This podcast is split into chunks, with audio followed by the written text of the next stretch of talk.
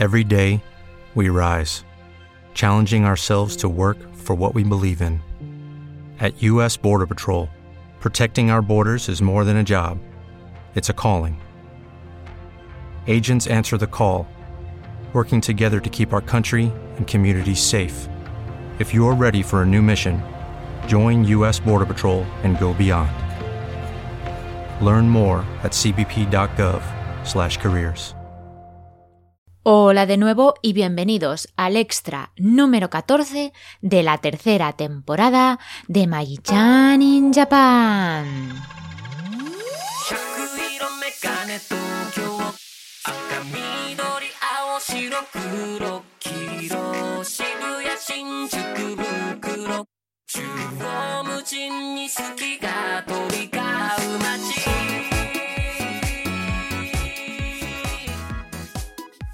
Hola, ¿cómo estáis? Yo estoy muy bien, aunque algo cansada porque, bueno, ya llevamos bastantes clases del segundo semestre, ya se empieza a notar el cansancio. De hecho, estamos ahora más o menos en el ecuador del curso, llevamos más o menos la mitad de las clases, pero bueno, no queda otra que gambarear y seguir adelante. Os saludo desde un día nublado de Tokio. Está bastante nublado, amaneció bien, pero bueno, se ha puesto un poco pachucho ahora. Pero no me quejo porque este otoño eh, estamos teniendo unos días muy buenos de otoño, muy soleados. No hace mucho frío, tampoco hace calor, así que eso, no puedo quejarme. Y como veis, hoy vamos a hablar de mi escapada a Kioto. Y bueno, ya sabéis que este no es un podcast de viajes, no es el tema principal de este podcast, pero bueno, eh, muchos sabéis que hace un mes, bueno, no, un poquito más de un mes, eh, hice una pequeña escapadita a Kioto. Y bueno, me gustaría compartir mi experiencia porque de eso sí que va este podcast, ¿no? De mis experiencias aquí en Japón. Entonces os quiero contar un poquito en qué consistió esta escapada, cómo fue todo, bueno, también cómo fueron los preparativos antes de ir, etcétera, etcétera. Porque es, bueno, os puede entretener y también os puede ayudar si estáis pensando en visitar Kioto si todavía no lo habéis hecho. Y bueno, quizás si lo habéis hecho también os puede ayudar, ¿por qué no? Aunque ha sido, bueno, un viaje un tanto atípico, ahora veréis por qué. Pero eso, no me enrollo más y os voy a contar un poquito cómo fue esta escapada a Kioto de tres días y dos noches. Que por cierto, pues eh, subí algunas fotos, algunos vídeos de esta escapada a Instagram. También hice un reel, lo tenéis todo ahí en Instagram. En Twitter también subí algunas fotos, pero fue una selección de unas ocho fotos más o menos. Y no puse tanta información, así que os recomiendo mejor ir a Instagram y, bueno, si tenéis curiosidad, si no la habéis visto, y ver todo lo que puse allí. Y antes de dar paso al tema, me gustaría, como siempre, agradeceros vuestro mecenazgo. Muchísimas gracias por vuestras aportaciones.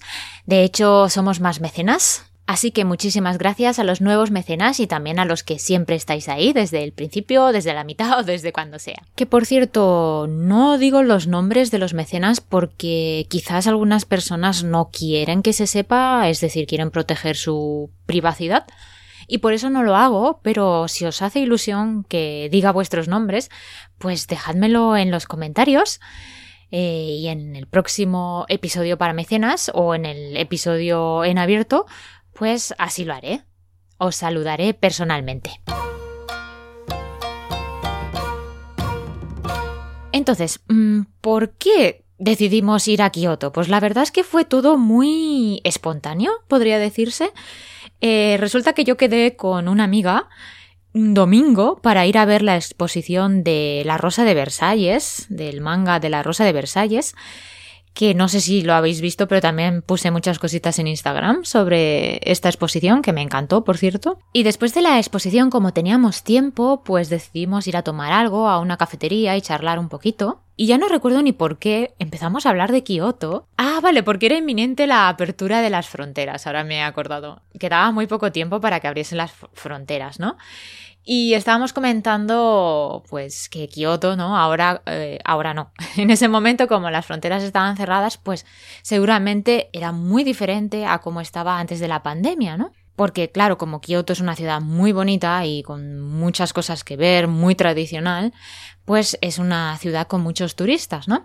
Y antes de la pandemia pues estaba bastante masificado. Entonces pues nada, eh, estábamos hablando sobre eso, ¿no? De, ah, pues ahora en Kioto seguramente hay pocos turistas y seguramente es muy agradable ahora visitarlo y pasear por allí, ¿no? Por sus calles. Entonces mi amiga, que es muy echada para adelante, como se suele decir, se atreve con casi todo, pues me dijo, oye, ¿por qué no vamos? Dentro de poco hay un puente, ¿verdad? Pues podemos aprovechar e ir, ¿no? Y yo le dije, pero mm, ¿esto me lo estás diciendo en serio? Porque el puente es que era inminente. Es, eh, esto que os estoy contando ahora, o sea, esta conversación tuvo eh, lugar un domingo, exactamente el 2 de octubre. Y nosotros fuimos a Kioto el 8 de octubre, al sábado siguiente. Es decir, quedaban seis días para este puente. Pero mi amiga me dijo, sí, sí, yo te estoy hablando en serio, venga, venga, vamos a hacerlo. Y bueno, pues como tenía muchas, muchas ganas de visitar Kioto porque hacía 14 años que no iba, la última vez fue en el 2008 cuando vine por segunda vez como turista aquí a Japón dije, no, no, es que es ahora o nunca, es la oportunidad, porque seguramente cuando abran las puertas Japón, ahora están abiertas ya, como bien sabéis, pero en aquel momento no. Entonces eh, yo pensé, mm, en cuanto se abran las puertas, todo el mundo va a venir y Kioto otra vez va a estar súper masificado y no se va a poder disfrutar de la misma manera. Entonces sí, le seguí la corriente a mi amiga y le dije, venga, vamos. Y nada, pues esa misma semana empezamos a planearlo porque no teníamos más tiempo, teníamos que planearlo sí o sí. Y claro, como os podéis imaginar, pues prepararlo todo fue un poco una locura porque yo y ella también estábamos trabajando, ¿no? Y además ella no solo trabaja, sino que también estudia. Entonces apenas tenía tiempo. Y por otro lado, yo los lunes, martes y miércoles son los días que tengo más clases. Estoy desde la mañana hasta la noche dando clases y no tengo tiempo tampoco para casi nada. Pero claro, teníamos que hacerlo porque, eh, bueno, eh, había un puente, entonces muchos japoneses pues aprovechan para viajar, para visitar el país. Y Kioto, bueno, ya os he dicho que es un destino muy tentador, entonces mm, yo imaginaba que los eh, billetes, sí, los billetes de tren se iban a agotar, eh, los hoteles también iba a ser difícil encontrar pues habitaciones libres y dije no no no tenemos que prepararlo vamos a sacar el tiempo de donde sea y vamos a hacerlo y claro fue una locura por eso porque no teníamos tiempo nuestros horarios tampoco coincidían por ejemplo eh, decidimos empezar por el billete de Shinkansen porque era lo que más, lo que, sí, lo que más nos surgía mm, debido a este tema, ¿no? Que yo pensaba que se iban a agotar. Y bueno, fue así. Nosotros tuvimos suerte y finalmente lo conseguimos, pero estuvo muy apretada la cosa. Y resulta que eso, yo el, el billete lo miré el lunes por la noche después de las clases. Y bueno, no sé si lo sabréis, pero la web de JR es complicadita es bastante complicadita, mucho texto. y bueno, yo más o menos estoy acostumbrada a usarla. Es una web que se llama Equinetto. Y estoy acostumbrada a usarla porque, porque cada vez que viajo a España, pues eh, desde mi casa hasta la hasta el aeropuerto tengo que ir en el bueno, desde mi casa no, miento, desde Shinjuku hasta el aeropuerto, el aeropuerto de Narita, tengo que ir en el Narita Express. Entonces compro los billetes a través de esta web de la JR, que supongo que casi todos lo sabéis, pero para los que no lo sepan, JR es la compañía ferroviaria de aquí de Japón, una de ellas, ¿no? Y es precisamente la empresa o la compañía que lleva eh, los trenes bala, los Shinkansen, que son los trenes de alta velocidad. Entonces, para ir a Kioto es muy cómodo ir en Shinkansen, incluso mejor que el avión. Es comodísimo, es rapidísimo, depende un poco del tipo de tren que escojas, pero de Tokio a Kioto más o menos son entre dos horas y dos horas y media. Es, rapidísimo. Para los que no sepáis mucho sobre el tema o no os estéis haciendo una idea de la distancia o sí, de, la rapidez de estos trenes. Por ejemplo, si vas en coche son más o menos unas 5 horas y media, entre 5 horas y media y 6 horas. Y si vas en un tren local me imagino que es más o menos lo mismo. Y bueno, he buscado en Google la distancia que hay para que os hagáis mejor una idea y dice que hay unos 450 kilómetros. Así que más o menos ya os hacéis una idea de lo bien que va ir en Shinkansen hasta Kioto. Bueno, el caso, retomando el hilo, que me voy por las ramas, el caso es que intenté entrar en esta web de JR, bueno, no intenté, entré en la web de JR, es un poco complicada, pero bueno, conseguí encontrar la manera de comprar los billetes de Shinkansen, pero resulta que a través de esta web no puedes elegir los asientos, te los asigna directamente la web de JR. Y mi amiga quería elegir los asientos, uno, para poder ir juntas y dos, para poder ver el Monte Fuji, porque se puede ver, pero hay que elegir el asiento correcto, ¿no? Entonces mi amiga me dijo que había otra web, que además estaba en inglés, que si queréis luego os pongo el enlace en la cajita de descripción, pues a través de esta web ella había comprado alguna vez los billetes de Shinkansen y le dejaba elegir los asientos. Vale, entonces me fui para allí y sí, todo muy bien, pero resulta que cuando le voy a dar a comprar me dice que la web está en mantenimiento. Eh, resulta que hace mantenimiento cada noche desde cierta hora hasta cierta hora, no recuerdo qué hora era, y que ya no puedo comprar el billete, solo puedo dejarlo en reserva o algo así. Pero tampoco me dejaba elegir los asientos, aunque lo reservara. Entonces decidí volver a la web de JR, lo consulté antes con mi amiga, digo, mira, sucede esto, que no elija el billete la web y ya está. Y al volver a la web de JR también había alcanzado el tiempo límite, hacían lo mismo, entraba en mantenimiento la web y no me dejaba continuar. Así que ese día no pudimos comprar los billetes y al día siguiente yo tenía que levantarme muy temprano. Ella tenía tiempo libre, me parece, por la mañana, pero yo me tenía que levantar muy temprano y no podía estar mirando el tema de billetes. Así que le dije, por favor, míralo tú. Recuerdo que por la mañana me levanté muy temprano y le escribí un mensaje a mi amiga dándole todas las indicaciones. Le dije, mira, cómpralo tú, no hace falta que me consultes si cumple los siguientes requisitos el billete. Y le di unas instrucciones y bueno, finalmente lo consiguió. Consiguió también elegir los asientos, pero como os he comentado antes, pues estaba llenísimo ya y era martes, ¿eh? Y nosotras eh, compramos los billetes para el sábado. Ya casi no había sitios y tuvimos que ir separadas. Estábamos cerca la una de la otra, es decir, ella estaba, a la, ida ya estaba delante de mí y creo que a la vuelta ya estaba a, a, mi lado, pero al otro lado del pasillo, digamos. O sea, no teníamos los asientos juntos, es decir, una al lado de la otra en la misma fila, digamos, ¿no? Pero bueno, lo importante es que conseguimos comprar el billete y ahora el siguiente paso era pues reservar el hotel. Mi amiga eh, tiene mucha experiencia en esto de reservas iba a decir de hoteles, pero no. A ella le gusta mucho quedarse en Airbnb. Entonces me dijo, bueno, no te preocupes, ya me encargo yo de esto. Y conseguimos una habitación de un Airbnb que estaba bastante bien, la verdad, os lo recomiendo. También lo dejaré en la cajita de descripción. La única pega que yo le pondría a este lugar es que los enchufes estaban muy lejos de las camas.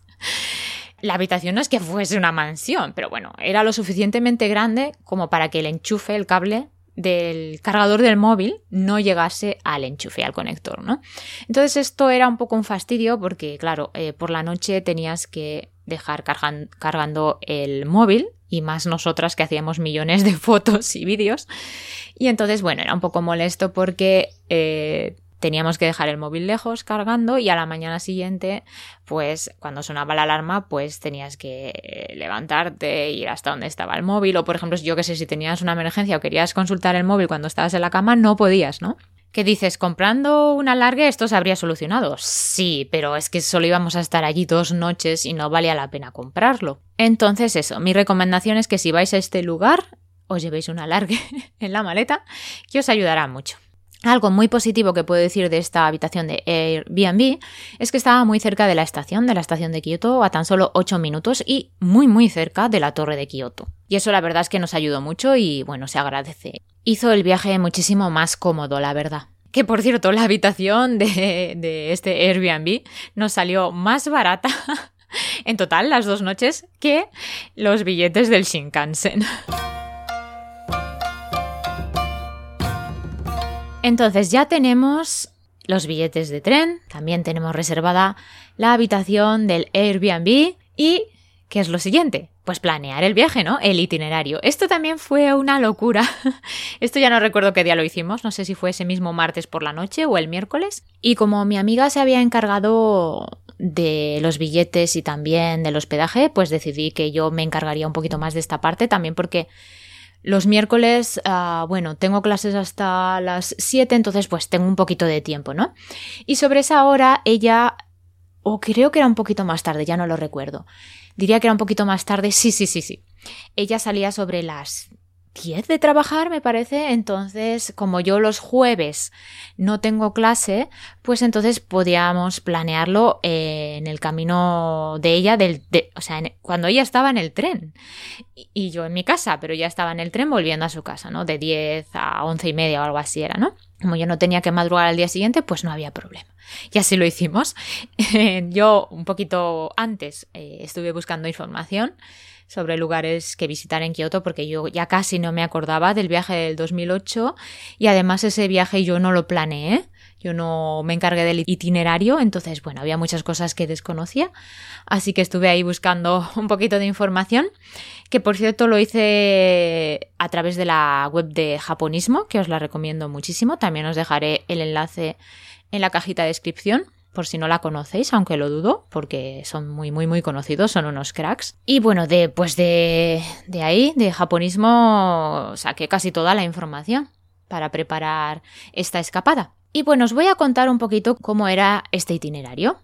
El sábado 8, 8 de octubre, llegamos por la mañana. El Shinkansen llegaba a la estación de Tokio sobre las diez y media más o menos. Entonces teníamos, bueno, teníamos algo de tiempo por la mañana, podíamos aprovechar un poquito la mañana del sábado y ese día decidimos ir al castillo de Nijo, que se llama castillo, pero en realidad no tiene la forma de un castillo, es o era mejor dicho, la residencia de un shogun. Entonces eso tiene forma de residencia. La estructura del edificio es como una residencia, que en realidad no es un edificio, son varios.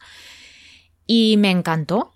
Eh, era la primera vez que lo visitaba y os lo recomiendo muchísimo. Te permiten entrar en uno de los edificios y puedes ver cómo es por dentro. Es enorme. O sea, yo aluciné de la cantidad de habitaciones que tenía. Y de hecho, una de esas habitaciones medía más que mi casa. Vale que las casas en Japón no son muy grandes, especialmente en Tokio. Pero bueno, mi casa tampoco es que sea muy pequeña. Pero es que una sola de esas habitaciones era más grande que mi casa. ¿Y cómo lo sé? Bueno, porque conté los tatamis. Las habitaciones tradicionales japonesas tienen el suelo de tatami, entonces si cuentas los tatamis puedes saber más o menos cuánto mide. Y sí, tenía tropecientos tatamis cada habitación. Pero bueno, que muy muy bonito, la verdad me gustó muchísimo la experiencia. Y eso, os recomiendo visitarlo si no lo habéis hecho. Eh, en el plan original Teníamos pensado ir al Palacio Imperial esa misma mañana, pero nos resultó imposible porque el castillo de Nillo, como os he comentado, es bastante grande. Además tiene unos jardines por los que puedes pasear y eso también pues te lleva algo de tiempo. Y entonces, pues nada, decidimos ir a comer y ya por la tarde visitamos el templo Kiyomizudera, que bueno, es un, uno de los imprescindibles en Kioto es mi lugar favorito de Kioto, es impresionante. Eh, le llaman templo Kiyomi-Sudera, pero en realidad son varios templos. Es una zona con muchísimos pabellones, incluso hay pagodas y está en como una especie de colina o montaña. Y bueno, es muy muy bonito. No quiero aquí explayarme en, en explicar cómo son cómo es cada lugar, porque bueno, ya llevo un buen rato hablando y el episodio se alargaría demasiado. Así que solo os voy a dar unas pinceladas. Pero eso, eh, Templo Kiyomi-Sudera lo recomiendo muchísimo. Yo, como os digo, ya lo había visitado, no recuerdo si una o dos veces, pero da igual. Si voy a Kioto tengo que ir al Templo Kiyomi-Sudera. Y después de pasar un buen ratito por el Templo Kiyomi-Sudera, pues eh, ya se nos hizo un poquito de noche, entonces decidimos ir al santuario Yasaka o Yasaka Jinja, que tiene un recinto muy muy bonito también, os lo recomiendo. Y además, como está abierto las 24 horas, pues lo puedes visitar en cualquier momento. Y por la noche además es muy bonito porque tiene, eh, está decorado con farolillos y enciende los farolillos y se ve precioso. Por supuesto, por el día también es muy bonito.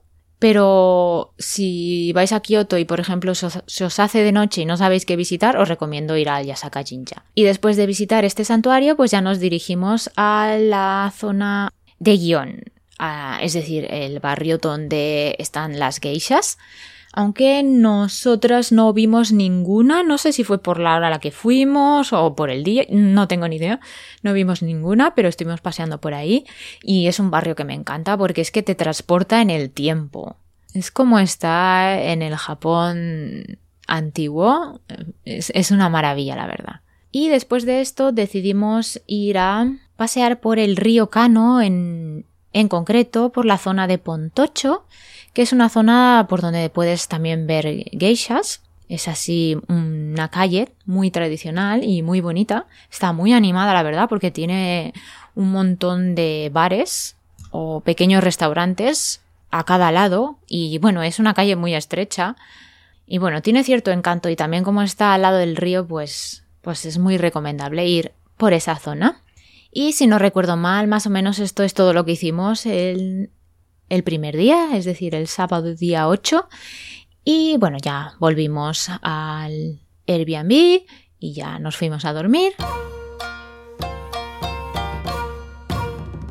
Y bueno, al día siguiente, el domingo día 9, por la mañana nos levantamos tempranísimo y fuimos al mm, bosque de bambú, el famoso bosque de bambú, también llamado Arashiyama, aunque Arashiyama es el nombre de la zona, de la montaña donde está todo. Y es un lugar que también os recomiendo, yo nunca había estado, pero mi amiga lo quería ver.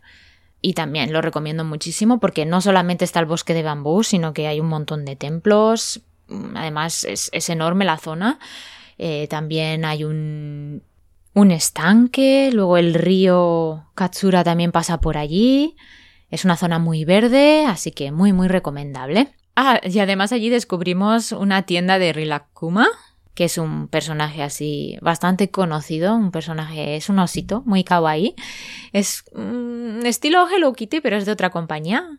Y la verdad es que a mí me gusta mucho, a mi amiga también. Y aunque la tienda no era muy grande, pues tenía un gran surtido, tenía muchos productos sobre el personaje. Bueno, no solo es un personaje, son como tres ositos y un pollito. Y tenía muchas, muchas cositas. Y bueno, me gustó bastante, aunque no era muy grande la tienda. Y además tenía una sección como de cafetería. Eh, tenía un patio interior con sillas y mesas, te podías sentar allí a tomar algo y vendían unas crepes muy bonitas decoradas con motivos de los personajes. Y mi amiga se compró una, por cierto. Y en el Instagram podéis ver fotos de, bueno, de la tienda no, porque no hice del interior, sí hice del patio y también de las crepes. Y luego por la tarde decidimos ir a Fushimi Inari, que también es una zona muy muy conocida de Kioto. Es un lugar que muchísimos turistas visitan y la verdad es que es un lugar impresionante. Está también ubicado en una montaña y es un complejo lleno, llenísimo de santuarios. Creo que este lugar está consagrado a la diosa Inari, que es la diosa del arroz. Así que es una diosa muy importante aquí en Japón porque ya sabéis que, eh, bueno, la comida principal es el arroz, el alimento básico. Es como para nosotros los españoles el pan, pues algo así. Y al parecer, pues antiguamente los comerciantes y los artesanos, pues ofrecían culto a esta diosa a cambio de tener prosperidad en sus negocios, ¿no? Y bueno, lo más llamativo de esta zona, para los que no lo sepáis, pues es que para poder llegar a todos esos santuarios tienes que recorrer un camino que está lleno de torís. Las torís son esta especie de... bueno, es una entrada, son unas puertas que marcan el camino o que te indican que después de pasar esa puerta allí hay un santuario, ¿no? Pero no tiene forma de puerta tradicional, ¿no? Sino que son como unos arcos, ¿no? Supongo que los que escucháis este podcast me imagino que todos sabéis de lo que os estoy hablando, pero por si acaso, pues quiero explicarlo un poquito. Y eso, para poder llegar a cada uno de los santuarios, pues tienes que recorrer un camino que está llenísimo de estas turis, o sea, una detrás de otra. Y bueno, visualmente es precioso. Eh, si no os podéis hacer una idea de lo que os estoy hablando, pues id a Instagram y ved las fotos que puse de Kioto y entonces lo entenderéis. Aunque me imagino que casi todos sabéis de lo que estoy hablando. Lo único malo de este lugar, bueno, que hay que subir muchas, muchas escaleras. O sea, vale la pena porque es precioso, pero hay que subir muchas, muchas escaleras. Y además cuando nosotras fuimos, pues era un día lluvioso, llovía bastante y eso lo hizo un poquito más pesado. Además a mí no se me da bien subir escaleras, lo odio, pero no porque no me guste, sino porque me canso muchísimo. Y bueno, la verdad es que me costó, pero lo conseguí. Llegamos a la cima. Y de hecho yo había visitado Fushimi Inari anteriormente, creo que una vez, pero la vez que lo visité creo que fue en 2004, que iba con mis amigos. Eh, no conseguimos llegar a la cima porque hacía un calor terrible, una humedad increíble y también empezó a llover. Entonces mis amigos dijeron que no, que no íbamos a continuar. Yo sí quería llegar hasta la cima porque yo era súper joven, tenía como 20 años y tenía mucha energía y sí, quería, quería llegar, ¿no? Hasta arriba. Tampoco sabía si iba poder volver a Japón, entonces quería verlo sí o sí, pero mis amigos dijeron que no, se dieron media vuelta. Y como yo era tan joven yo tampoco podía irme sola por ahí, además no teníamos smartphones, yo tenía que estar con ellos, ¿no? Así que nada, no lo conseguí, pero esta vez sí lo conseguí. Y bueno, no sé, yo tampoco ni creo ni dejo de creer, pero creo que todo el esfuerzo tuvo una recompensa eh, y es que resulta que unos días después, cuando ya estaba en, Tokio, me llegó la notificación del visado permanente, que muchos de los mecenas ya sabéis que lo he conseguido me han dado la residencia permanente en Japón, algo que es muy muy difícil de conseguir si no tienes cónyuge japonés. De hecho, yo pensaba que no lo iba a conseguir porque también tengo amistades o conocidos pues que no lo han podido conseguir por desgracia pero sí, sí, lo conseguí. Y fue justo eso, un par de días después de haber subido Fushimi Inari. Y bueno, sí, se sintió así como un regalo de los dioses, ¿no? Pero bueno, tampoco es que sea un regalo de los dioses. Eh, ha sido gracias a, fruto del esfuerzo, ¿no? De todos estos años. Tampoco me quiero tirar yo aquí flores, pero, pero sí, sí. Eh, creo que es una recompensa por todos estos años, ¿no? Y nada, eh, después de Fushimi Inari ya no fuimos a ningún lugar más porque ya estábamos muy cansadas, la verdad, de ese día y también del día anterior. Llevamos ya dos días para arriba y para abajo y bueno, se notaba el cansancio ahí acumulado. Entonces nada, nos fuimos a casita a dormir, además llovía bastante, como os he dicho, y nos fuimos a dormir. Y al día siguiente, ya era nuestro último día en Kioto, y solo teníamos la mañana porque el tren salía a las cinco y cuarto más o menos. Y entonces pues eh, decidimos ir a algunas zonas que nos quedaban cerca de la estación. Fuimos a la zona de los templos de Honganji, tanto a Nishi Honganji como a Higashi Honganji, porque están muy cerca el uno del otro. Y bueno, creo que vale mucho la pena visitarlos. Son, bueno, impresionantes, son enormes estos templos. Además, te permiten entrar al interior del edificio. Es totalmente gratuito. Y sí, sí, vale la pena visitarlos. Y bueno, como está muy cerca de la estación, pues tampoco te quita mucho tiempo su visita. Y después decidimos ir a la torre de Kioto, que es también un imprescindible de Kioto. Y mucha gente dice, ay no, qué pequeña es, qué bajita, ¿no? La comparan pues a lo mejor con la Sky Tree de, de, Tokio. O incluso con la torre de Tokio, que no es que sea súper alta, pero si la comparas con la de Kioto, pues sí, ¿no? Pero algo positivo de esto, de que sea tan bajita, es que tienes unas vistas panorámicas de Kioto impresionantes. O sea, puedes ver Kioto muy muy bien sin necesidad de usar nada más que tus ojos. Es decir, que no necesitas ni prismáticos ni ningún otro aparato que te permita ver un poco más de cerca, porque realmente estás cerca del suelo. Y bueno, espectaculares las vistas. Lo único malo es que es un poco pequeña en el sentido de que se estrecha y como haya mucha gente ahí, uff, es bastante complicado pues caminar por ahí o a lo mejor quieres ver algo, algo a través de las ventanas y no puedes porque hay mucha gente. Pero bueno, sí, lo recomiendo muchísimo y también por eso, porque está muy muy cerca de la estación, así que es muy muy visitable. Y después de esto teníamos pensado visitar el Shoseien, que son unos jardines que están muy cerca del templo Honganji, pero eh, mi amiga ha tenido algunas malas experiencias visitando jardines y nos asomamos un poquito hacia la puerta y no le convenció, entonces decidimos cancelar esta visita y fuimos al centro Pokémon porque a ella le hacía mucha ilusión visitarlo y no estaba muy muy lejos. Tuvimos que ir en autobús me parece, pero bueno, no estaba muy muy lejos. Ya se lo hicimos. Ella fue con la mm, intención de encontrar productos exclusivos de Kioto y sí había, pero la verdad es que muy poquitos. Eso nos decepcionó un poco. Creo que le podrían sacar muchísimo más partido si sacaran productos exclusivos de la zona, pero no lo sabía. De todos modos, pues compramos algunas cositas. Siempre es muy tentador el mundo Pokémon, siempre cae algo. Creo que ella compró unos dulces y yo compré unos calcetines, que ya los he estrenado y me encantan. Y después queríamos ir al Palacio Imperial porque estaba relativamente cerca, pero resulta que cuando llegamos estaba cerrado. O sea, nos metimos una caminata que no veas para poder llegar hasta la puerta principal y cuando llegamos estaba cerrado y eran solo las tres y media. Así que si queréis visitar el Palacio Imperial os recomiendo que vayáis temprano por la mañana porque si no lo hacéis así os podéis llevar la sorpresa que nos llevamos nosotras. Pero bueno, gracias a esto Siempre hay que sacar algo positivo de lo negativo, ¿no? y yo creo que gracias a esto ya tengo excusa para volver a Kioto, para poder visitar el Palacio Imperial que creo que vale mucho la pena por lo que he visto en algunas imágenes o vídeos de otras personas. Y nada, después de esto pues eh, decidimos volver ya a la zona de la estación. Como teníamos un poquito de tiempo pues nos tomamos unas bebidas de matcha que vendían ahí mismo en la estación. Eso es lo bueno que la estación de Kioto tiene un montón de tiendas, tiene un pequeño centro comercial en su interior y hay muchísimas tiendas. Entonces, si tenéis pensado comprar dulces o recuerdos para vuestros amigos y allegados, pues os recomiendo dejarlo para el final y comprarlo allí en la estación para no tener que estar cargándolo todo el día, porque es que allí vais a encontrar de todo. Y nada, nosotras hicimos eso, compramos eh, las bebidas, no las bebimos allí mismo y luego fuimos a comprar los recuerditos, aunque mm, los compré para mí básicamente. No sé si sabéis que aquí hay la cultura del omiage.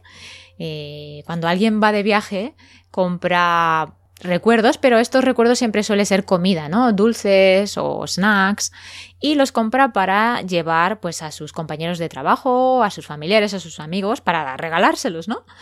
Pero la verdad es que yo tengo muchos compañeros de trabajo, muchos amigos y la verdad es que este tipo de cultura pues a mí no me hace mucha gracia porque vas cargadísima luego con todos los recuerdos y yo he decidido que yo ya no voy a seguir esta cultura y compré algunas cositas pero para disfrutarlas yo junto a mi marido. Que por cierto, uno de los dulces tradicionales de Kioto y que os recomiendo que compréis si vais son los yatsuhashi y son una especie de mochi, pero tienen forma de triángulo y por dentro eh, suelen estar rellenos de algo. Puede ser de anco, es decir, pasta de judías rojas, o yo qué sé. Por ejemplo, yo compré unos de edición especial de otoño y llevaban pues pasta de boniato y también otros llevaban eh, pasta de castañas y estaban buenísimos. Y luego según me comentó mi peluquero, que yo no lo sabía, también los venden sin relleno, solamente el exterior. Eh, en japonés le llaman kawa, es decir, piel, ¿no? Solamente te, venden el, mochi, digamos, ¿no? Con forma de triángulo. Y él dice que está muy bueno así también. La próxima vez que vaya los compraré. Otra excusa más para volver. Y después de esto, pues ya, eh, subimos al tren, al Shinkansen, que en este caso era un Nozomi. Es la primera vez que yo subí a un Nozomi y aluciné de lo rápido que va ese tren. Madre mía, me daba la sensación de que estaba en un avión por el sonido que hace. A la ida eh, subimos a un Hikari, que no es tan rápido, aunque es muy muy rápido también, por supuesto, y más o menos tardó 2 horas 25 minutos, pero a la vuelta cogimos el Nozomi y tardó dos horas, dos horas y cinco minutos. Y eso, aluciné. Era la primera vez que lo cogía porque no sé ahora si sigue igual la cosa, pero antiguamente con el Japan Rail Pass, este pase que te permite eh, subir a todos los trenes de la JR sin límites, pues con este pase no se podía subir al Nozomi. No sé si sigue igual, iluminadme en los comentarios. Entonces yo nunca había podido subir y esta vez dije, sí, sí, sí, yo quiero Nozomi. Y uff, toda una experiencia, ¿eh?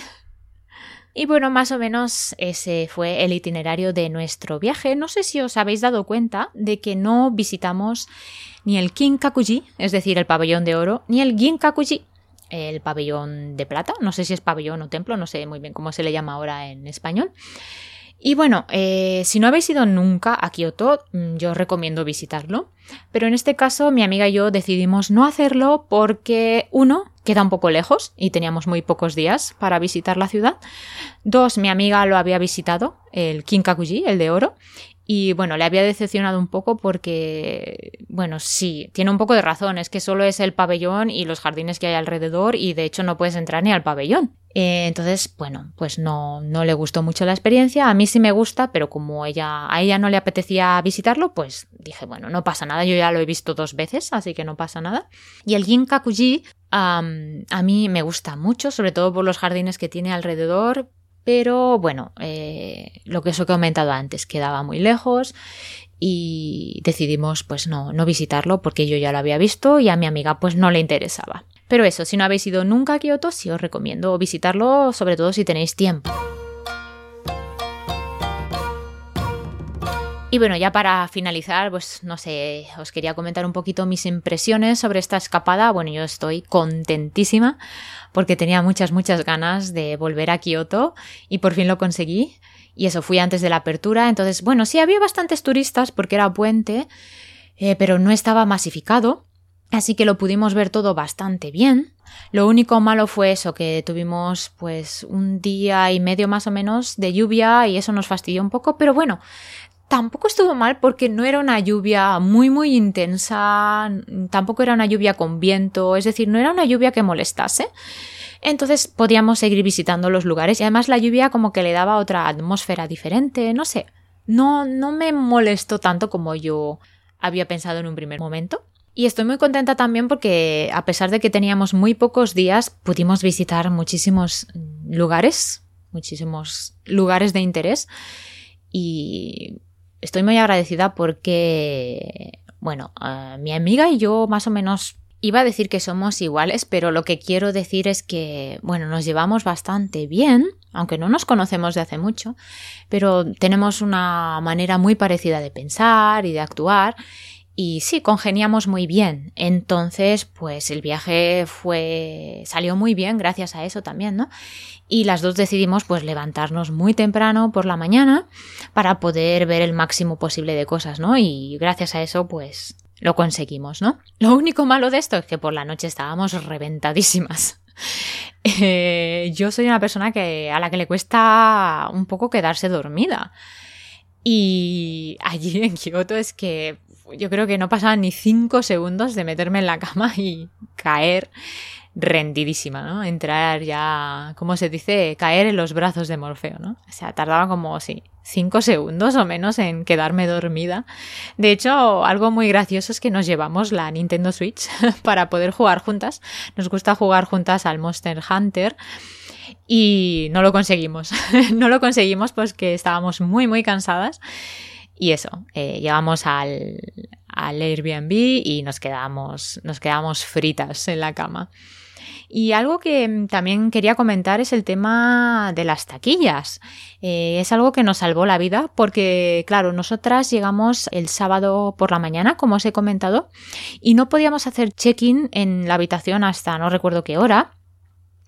Y entonces decidimos dejar las maletas en las taquillas de la estación, que hay un montón de taquillas, y entonces, eh, bueno, aprovechamos para visitar los lugares que queríamos visitar. Y luego ya volvimos a la estación, sacamos la maleta, las maletas de las taquillas y eh, ya fuimos a hacer el check-in al, al hospedaje, ¿no? Y eso nos ayudó mucho. Y luego para el último día, el lunes, hicimos lo mismo. Mm, como el Airbnb estaba muy cerca de la estación, fuimos a la estación por la mañana, dejamos las maletas en la taquilla y ya después nos fuimos a ver pues todo lo que queríamos ver y ya cuando llegó la hora de volver a la estación, pues así lo hicimos y recogimos las maletas y ya, pues eso, eh, nos subimos al tren de vuelta a casita. Y una última cosita que quería comentar es sobre el metro. El metro de Kioto está bastante bien, la verdad, lo usamos bastante.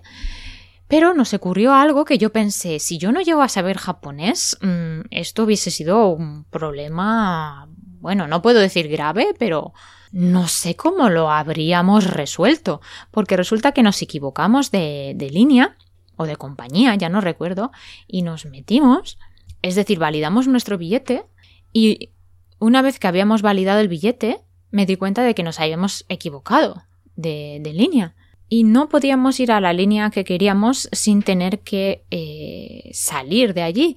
Pero para salir tienes que volver a validar el billete. ¿Y qué ocurre? Que si tú no te has desplazado a ningún sitio, no te permite salir la máquina. Empieza a pitar eso. Entonces, lo normal cuando ocurre eso es hablar con el jefe de estación. Pero esa estación no tenía jefe de estación. Y resulta que vi al lado de las máquinas de las validadoras había un interfono. Y ese interfono era para comunicarte con alguien de, de la compañía, de la línea, alguien encargado de esa estación, digamos. Entonces había un cartel que ponía, si quieres consultar algo, si tienes algún tipo de problema, pulsa el botón y te pasaremos con el encargado, ¿no? Y bueno, así lo hice, es que no quedaba otro remedio y ya salió un, hombre, se puso al interfono y ya le expliqué la situación y me dijo, bueno, pues eh, dirígete a la validadora que te queda más a la derecha y valida tu billete en esa máquina. Y así lo hicimos y conseguimos salir. Pero claro, ¿qué pasa si no hablas japonés? Supongo que usarías el interfono igual, pero yo no sé si llegaría. Si la otra la persona que hay al otro lado no sabe inglés, mm, puede ser un show, ¿no? Bueno, no sé. Y la verdad es que esto me sorprendió bastante porque, claro, Kioto es una ciudad muy, muy turística y muchos mm, turistas extranjeros visitan la ciudad. Y no sé si es que en ese momento tenían ese sistema porque no había visitantes extranjeros y no lo necesitaban. O sea, no necesitaban tener a una persona allí que atendiese a los extranjeros. O siempre ha sido así. Pero si siempre es así, yo creo que les va a causar muchos problemas. O quizá esa persona sabe inglés, no lo sé.